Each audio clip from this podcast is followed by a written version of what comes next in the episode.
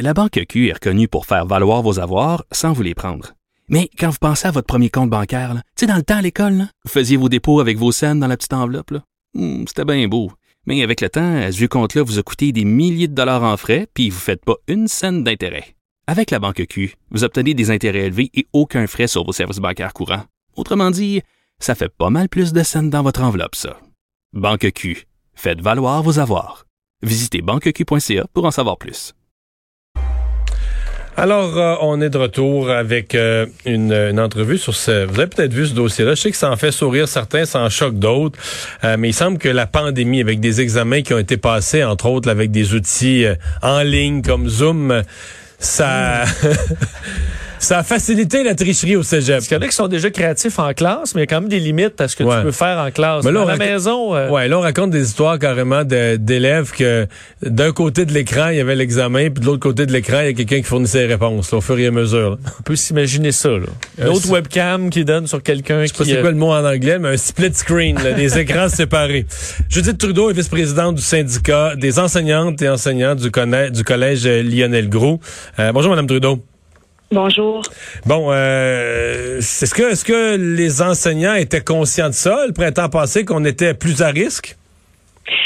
Ben, je vous dirais que rapidement, ils sont venus euh, frapper à la porte du syndicat en disant, ben, écoutez, euh, dans un premier temps, là, nous, on a arrêté à la sixième semaine, donc septième, huitième, neuvième semaine, c'est à peu près les, les examens de mi-session. Euh, déjà là, je pense qu'il y avait déjà un problème et puis, euh, ben, ça s'est renforcé, je vous dirais, pour la fin de la session. au point où, c'est ça, chez nous, à Lionel Groux, au syndicat, on a décidé de faire un, un, un sondage et puis, euh, ben, c'est là qu'on s'est rendu compte véritablement que, euh, tu sais, effectivement, la, tricherie, le plagiat, on le sait que ça existe depuis toujours, mais là, oui, euh, c'est plus à grande échelle. Là. Ah oui, oui, absolument. Mais c'est quasiment la moitié de vos enseignants qui ont, qui ont témoigné avoir été victimes de, de tricherie.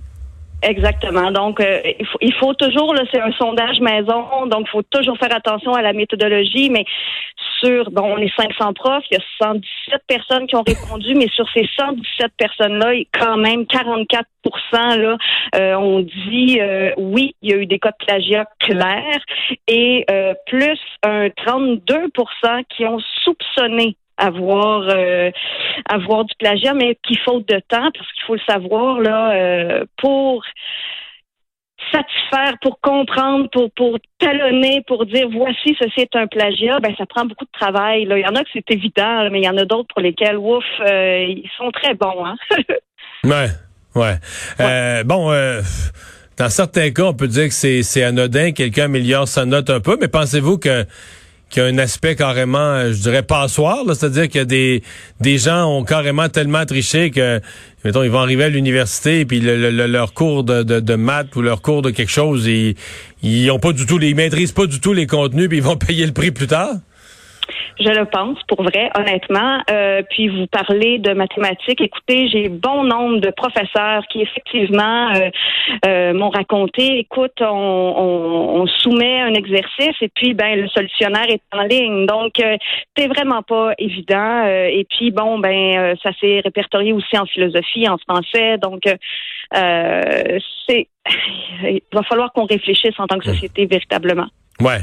Ben là, on réfléchit, mais là, on est déjà dans une autre session qui s'est amorcée cette semaine euh, avec beaucoup encore d'enseignement à distance. Est-ce que est-ce que l'exercice que vous avez fait pour constater la tricherie du printemps passé euh, est-ce que ça peut, est-ce que ça a amené à des solutions? Est-ce que ça peut amener à des solutions ou est-ce qu'on est malheureusement euh, condamné à distance à vivre avec ça?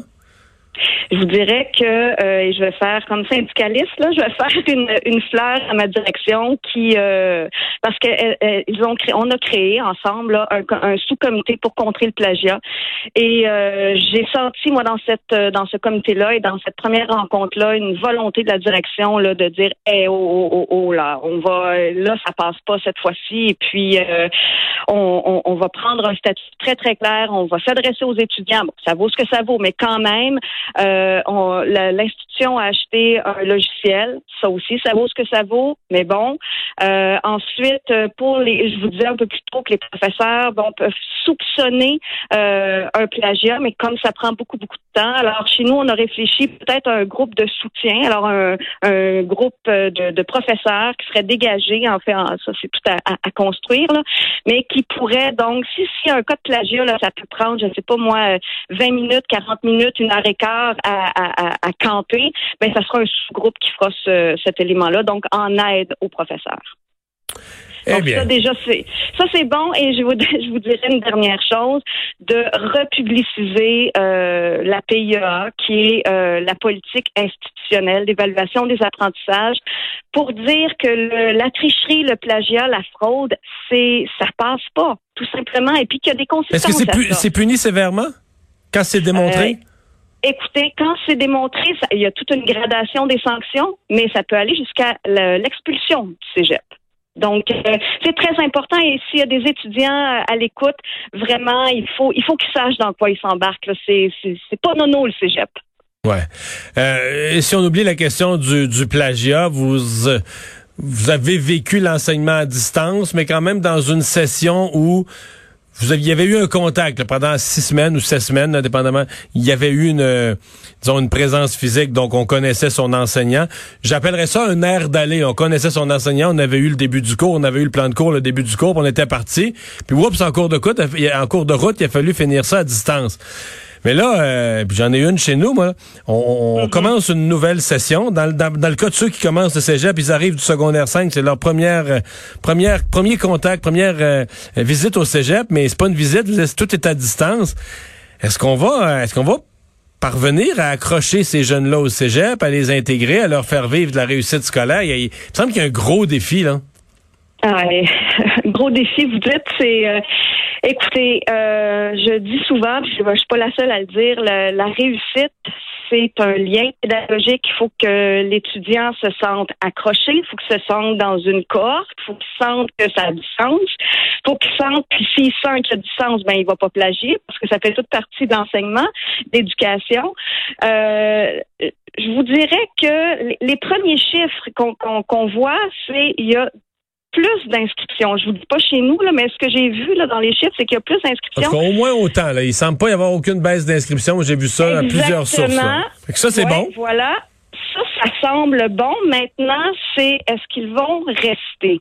Est-ce que euh, une fois les, les premiers, euh, bon, le premier zoom fait, et puis euh, il va falloir vraiment, que, en tout cas, nous, on a eu des, semaines de transition et les étudiants travaillent encore 30-35 heures semaine. Donc, eh, là, il va vraiment falloir une prise de conscience très importante que même si l'enseignement se fait par Zoom ou par euh, à distance, ben l'étudiant doit se sentir accroché. Alors, normalement, on le fait par le déplacement, on s'en va dans une classe, on, interagit, on fait des lectures, etc. Mais là, il faut un plus, plus, plus d'autonomie.